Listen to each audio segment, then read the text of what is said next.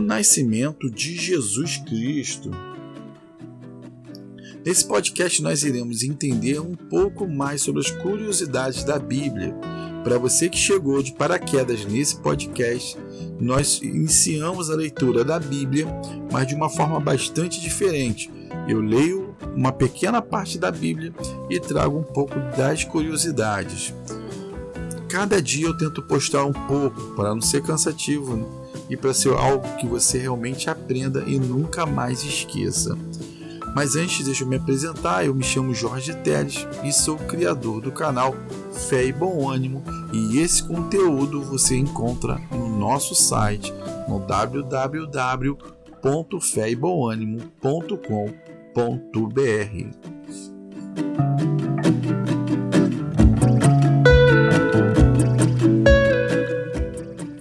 o nascimento de Jesus. E foi assim. O nascimento de Jesus Cristo. Maria, sua mãe, estava prometida em casamento a José, mas antes que se unisse, achou-se grávida pelo Espírito Santo. Por ser José seu marido um homem justo e não querendo expô-la à desonra pública, pretendia anular o casamento secretamente, mas, depois de ter pensado nisso, apareceu-lhe um anjo do Senhor em sonho e disse: José, filho de Davi, não tema receber Maria como sua esposa, pois o que nela foi gerado procede do Espírito Santo. Ela dará à luz a um filho, e o nome, e você deve dar-lhe o nome de Jesus, porque ele salvará o seu povo dos seus pecados. Tudo isso aconteceu para que se cumprisse o que o Senhor disse pelo profeta. A virgem ficará grávida e dará à luz um filho, e o chamarão Emanuel, que significa Deus conosco. Ao acordar, José fez o que o anjo do Senhor lhe tinha ordenado e recebeu Maria como sua esposa, mas não teve relações com ela enquanto ela não deu à luz um filho e ele, ele lhe pôs o nome de Jesus. Bem, finalizando aqui essa leitura, o resumo é que Maria ela tinha sido prometida a José e ela se encontrou grávida. Essa gravidez concebida pelo Espírito Santo.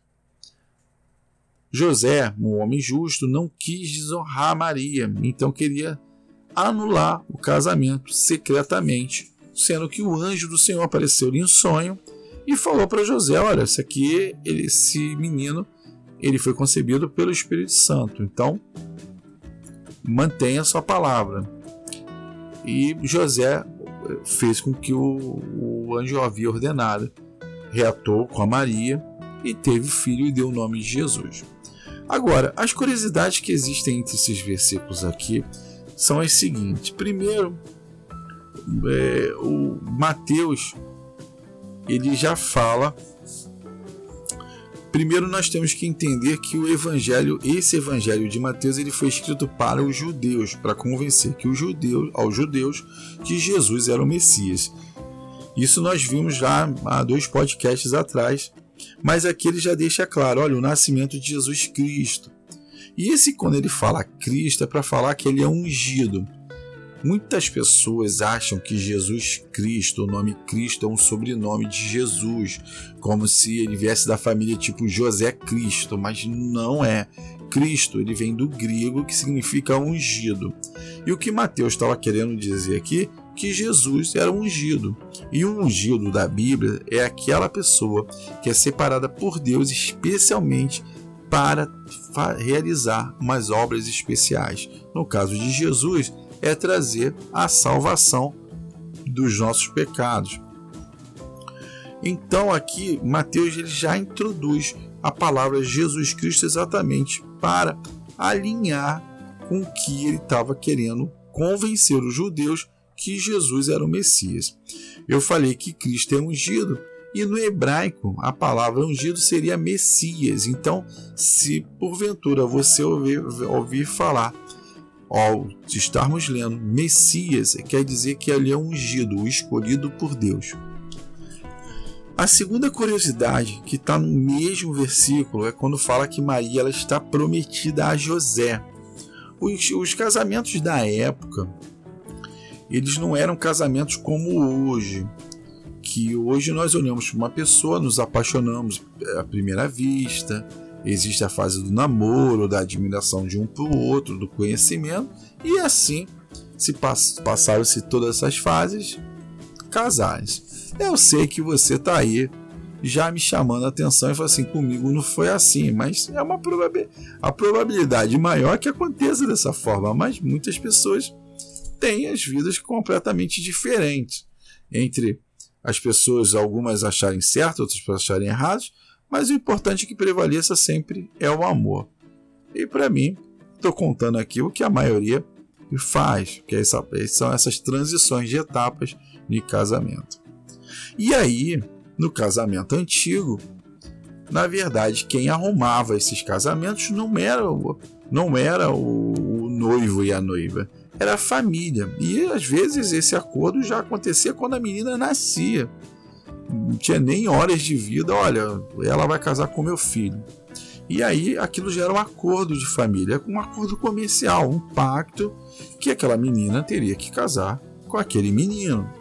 E nisso tinha um dote, um pagamento de, de, de, pela recompensa. O casamento era feito em duas etapas. A primeira etapa era o casamento com festa, depois ficava um ano sem se ver, sem se encontrar, para que depois eles pudessem se unir e coabitarem, terem relações sexuais. E nesse caso, como relata que Maria estava prometida, já havia já um acordo já entre as famílias para que eles pudessem ficar unidos e casarem. E nesse caso, Maria tem uma grande surpresa. Ela se encontra grávida e ela já sabia, porque quando vamos ler lá em Lucas, ela recebe em sonho o Senhor que fala que ela dará o filho ao Salvador do mundo, Emmanuel, Deus conosco. Mas aqui em Mateus ele omitiu esse fato e aí aparece que Maria se do nada se viu e tocou uma barriga aqui gigante e não é assim. Né? Então e essa omissão dele aqui ela é explicada um pouco mais à frente. Mas só que ela tinha um problema na mão. Ela tinha que falar com José. Outra curiosidade, que esses casamentos, quando eles aconteciam nessa época, a menina tinha por volta de 13 anos. Então acredita-se que Maria tinha 13 anos também. Então você imagina uma menina que tinha 13 anos, ainda não muita maturidade, ter que falar com seu esposo prometido que ela estava grávida e ainda contar que, ela, que essa gravidez ela foi concebida pelo Espírito Santo. Complicadíssimo. Depois vem fala que José era um homem justo, um homem justo porque ele amava a Maria, porque naquela época as leis eram regidas pelo Deuteronômio. Deuteronômio é um dos cinco livros do início da Bíblia chamado, chamados Pentateuco, ou seja, livro, o livro dos judeus, o livro da lei, ou a Torá. Tem, tem esses três nomes, mas é a mesma coisa. E mediante a Torá, lá em Deuteronômio 22, do capítulo 22 e versículos 23 e 24, eles falam que se a mulher se encontrar, uma jovem prometida, né? se ela coabitar com uma outra pessoa que não seja. Primeiro, que não é para coabitar, mas se ela coabitar com alguém fora do casamento, fora da promessa entre a família, então, e se se encontrar, né, tem que encontrar e ser levada a, a julgamento ao sacerdote. Então ele vai levar as duas pessoas à porta da cidade e irão apedrejá-los até a morte. Então, no caso da Maria, ela não tinha uma outra pessoa, mas já era comprovado já traição, porque ela já se encontrava grávida. E nesse caso, José ele não queria desonrá-la publicamente. Por isso que a gente, a gente vê que existia amor entre o casal. E ele queria fazer essa separação secretamente, ou seja, ele não ia levar ao conhecimento, ou seja, acusá-la perante o sacerdote, livrando-a desse apedrejamento. E como ele recebeu Jesus, como o anjo do Senhor havia ordenado ele em sonho, nesse momento acontece uma, uma outra curiosidade. Lá, quando nós lemos num podcast anterior, que é na genealogia de Jesus, tinha o Jeconias, onde Deus falou que da linhagem dele jamais alguém se sentaria no trono. E Deus, ele não é homem para voltar atrás. Só que já era promessa do Senhor ao rei Davi, falando que da linhagem dele iria, ia nascer o Salvador que iria salvar o mundo. E aí teve essa grande situação que a Bíblia tá, traz, que às vezes passamos por desapercebido, do qual Jesus ele não tem sangue da linhagem de Davi, mas pelo fato de José o reconhecer como filho e pela lei filho é, como até hoje, né? Se você reconhecer uma criança que não seja sua por DNA biológico, mas se reconhecê-lo através de formal por doação, ele é pai, é reconhecimento como pai tem todos os direitos à herança. Naquela época era a mesma situação, então ele tinha todo o direito de sentar-se no trono de Davi, do trono que pertenceu a Davi, e ser o rei dos judeus. E aí nascem um menino de uma mulher grávida ou de uma mulher virgem, e o qual o pai, que não tem DNA nele, no, no filho, mas ele assume a paternidade, automaticamente ele passa a ter posses, direito à herança, direito de ser o rei dos judeus. Depois nós falamos sobre o sonho, e aí vem essa parte que eu acabei mencionando que, que o anjo fala: José, filho de Davi, ou seja, a sua linhagem de Davi. Então ele traz toda a situação que Maria está vai gerar né, um filho que ele procede do Espírito Santo. E depois, a última curiosidade desse nosso versículos aqui, a última não, tem mais uma que agora eu, eu coloquei aqui. A, primeira é o nome. Todo nome é dado a mim, é dado a você como forma de identificação.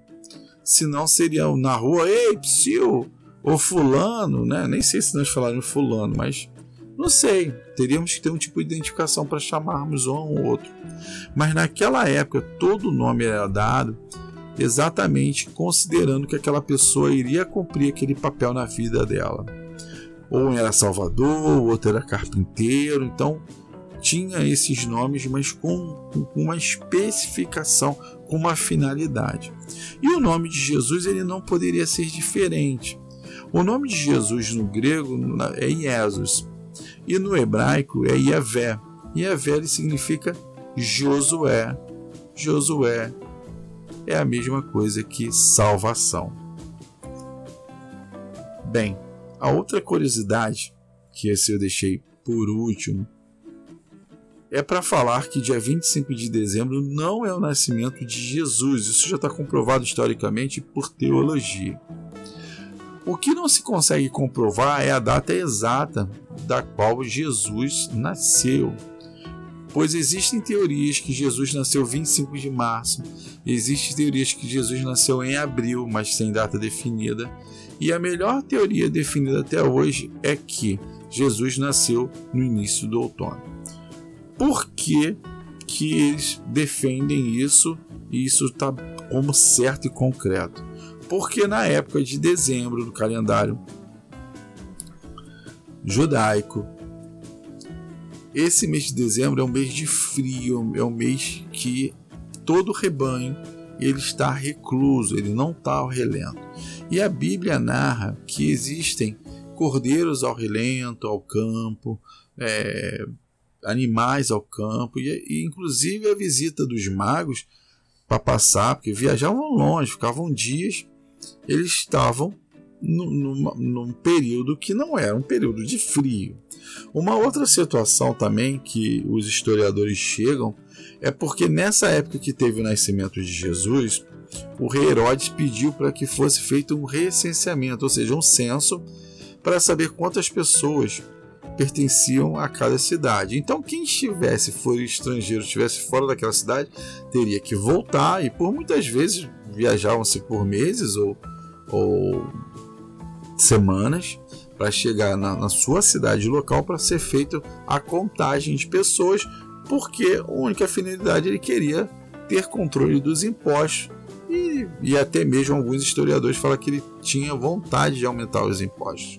E ele não seria maluco de mandar, mandar esse povo todo de volta durante o frio, durante essas tempestades, porque ele iria perder bastante gente. Não é que ele se importasse com as pessoas, mas quanto mais pessoas se perdessem, menos impostos se recolhia. Então existe toda essa teoria montada que define que Jesus não nasceu dia 25. E aí pode vir uma outra pergunta: por que essa data 25 de dezembro? E aí novamente os historiadores e teólogos explicam que isso foi uma data colocada por Roma, porque no dia 25 é comemorado o sol solstício, solstício. O que, que é isso?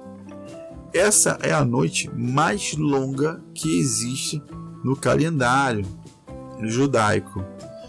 E, e, eles comemoram a vinda do sol, ou seja, o sol conseguiu vencer a noite que não queria terminar, como se a noite quisesse dominar ele ficar para sempre, mas o sol e novamente com toda a dificuldade ele acaba rompendo e vencendo o sol guerreiro, e isso é uma festa pagã. Então, os historiadores imaginam e muitos defendem como isso como certo é que esse, esse essa data foi colocada exatamente para aqueles judeus convertidos, aqueles que entenderam que o evangelho de Mateus, que, que Jesus era o Messias, ou seja, o ungido, o prometido por Deus, eles não pudessem cair em tentação e continuassem dentro da conversão. Bem, essas foram as curiosidades desse podcast. Eu espero que você tenha gostado. Entre em contato lá no nosso, nas nossas redes sociais, no Instagram. Eu coloco bastante coisa por lá.